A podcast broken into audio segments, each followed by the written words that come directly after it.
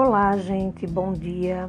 Aqui é a professora Meire Marques em mais um podcast do canal Nós Protagonistas. E dando continuidade aos nossos estudos, como estamos falando sobre a República, eu quero começar aqui um questionamento. República, né, que vem do grego, que significa coisa pública. Logo, é uma forma de governo em que os estados se constituem um modo de atender o interesse geral dos cidadãos. Né? Nessa forma de governo, né, soberano né, é o povo e que é governado por um representante, né, em que esse representante faça valer o interesse do povo.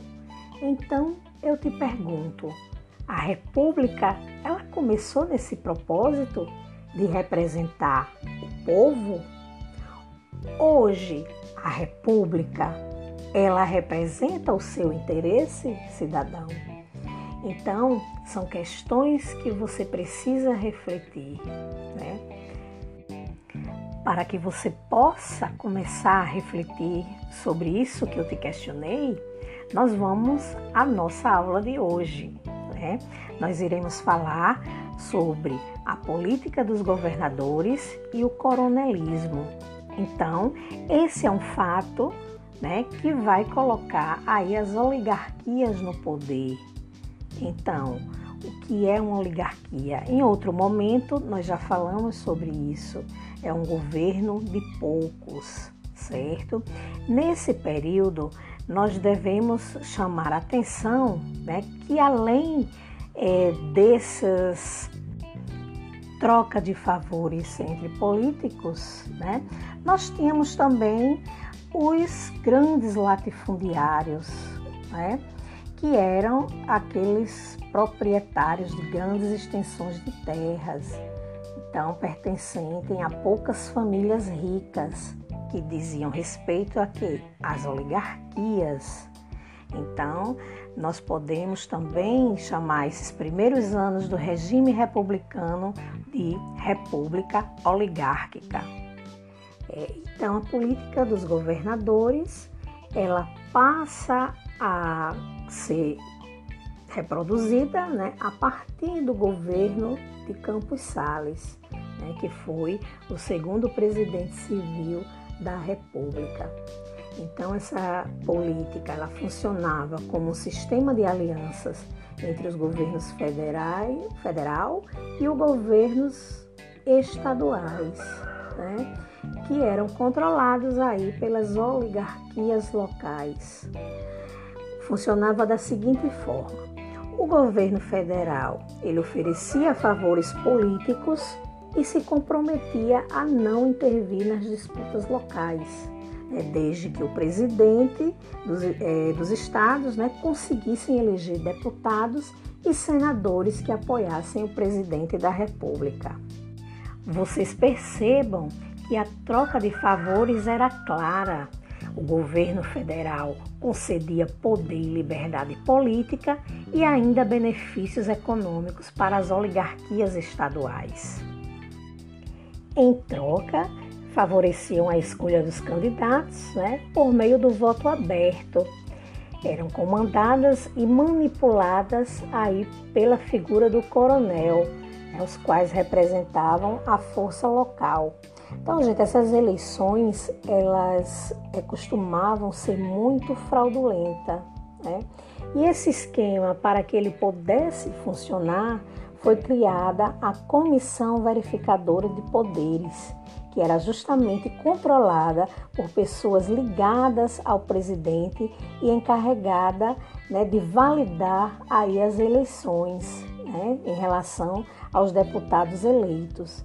Então, com esse objetivo, a comissão ela excluía da lista de eleitos os políticos da oposição que haviam vencido as eleições, impedindo que chegassem ao Congresso. Então percebam que há aí uma grande manipulação dos votos. Né? Era um momento na política brasileira né, que a gente é, costumava, costuma chamar de voto de cabresto, né? porque esse voto ele era aberto, então tinha-se é, o controle e seria uma forma de intimidar. E nisso vai se estruturar o que a gente chama de coronelismo e os currais eleitorais. Né? Essa figura do coronel ela tem origem na Guarda Nacional, que foi criada em 1831 né, para manter a ordem pública. É, essas tropas elas eram constituídas por homens livres, proprietários de terra, né, que deveriam possuir determinada renda. Então, essa Guarda Nacional na Primeira República, ela foi submetida ao exército e desmobilizada, né? Mas o termo coronel ele continuou, né, a designar os homens poderosos, né, da região, dos seus municípios. Os proprietários de terra tinham bastante influência na política local. Então, logo eles conseguiam manipular os votos da região né? E eles tinham capangas que ameaçavam né, as pessoas que não votassem neles, prometia é, algum benefício à pessoa em troca do voto a quem ele apoiasse. Então era muito comum, né, essa questão é, da perseguição é, para os opositores, né, a questão da manipulação dos votos.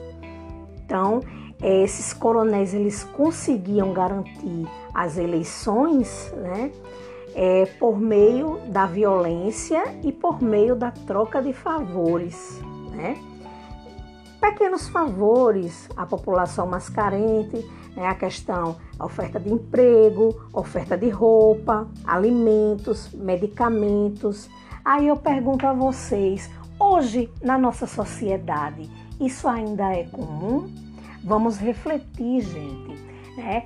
A gente tem um processo eleitoral que nas pequenas cidades, não só nas pequenas, mas também no reduto é, dos centros urbanos, é comum que haja essa troca de favores e você deve ser consciente que seu voto hoje é um voto secreto, é um voto livre, né? E você deve exercer a sua democracia no sentido de que o seu representante possa de fato representar os seus interesses. Diferente né, do passado, que a lei não exigia o sigilo do voto, e por isso era muito mais fácil de coagir, coagir né, o eleitorado. Então, recapitulando, esse tipo de voto ficou conhecido como voto de cabresto, né, que faz referência aí né, ao cabresto, que era uma peça de couro colocada na cabeça do animal né, para controlá-lo. Né, controlar esse animal. Então, gente, é, não pense, né, que sempre as atitudes né, das pessoas foi totalmente passiva diante dessa política nesse período, né? Existem estudos, né, que afirmam que o povo, né, as pessoas das camadas populares se mobilizaram para exercer o direito ao voto, né, para conquistar melhores condições de vida também, né, infelizmente, por um processo fraudulento, né, falsificando documentos, para poder cumprir as exigências eleitorais, né, como no caso a questão da residência, a questão da profissão, da idade. Lembrem-se que as eleições, elas não davam direito a voto a todas as pessoas. Nós já falamos sobre isso. Vá lá no podcast anterior e reveja qual era a classe dos excluídos de voto. Então, gente, com esses comentários acerca da nossa Primeira República, eu espero que vocês possam refletir né, sobre essa questão da compra e venda de votos. Veja que é algo que fere os princípios da nossa democracia e fere também o exercício da sua cidadania. Então, é importante que você reflita, que você perceba que as suas ações individuais, elas vão afetar a coletividade, a vida em sociedade, né? Então, eu fico por aqui e deixo essas reflexões para vocês. Um abraço, até o próximo podcast.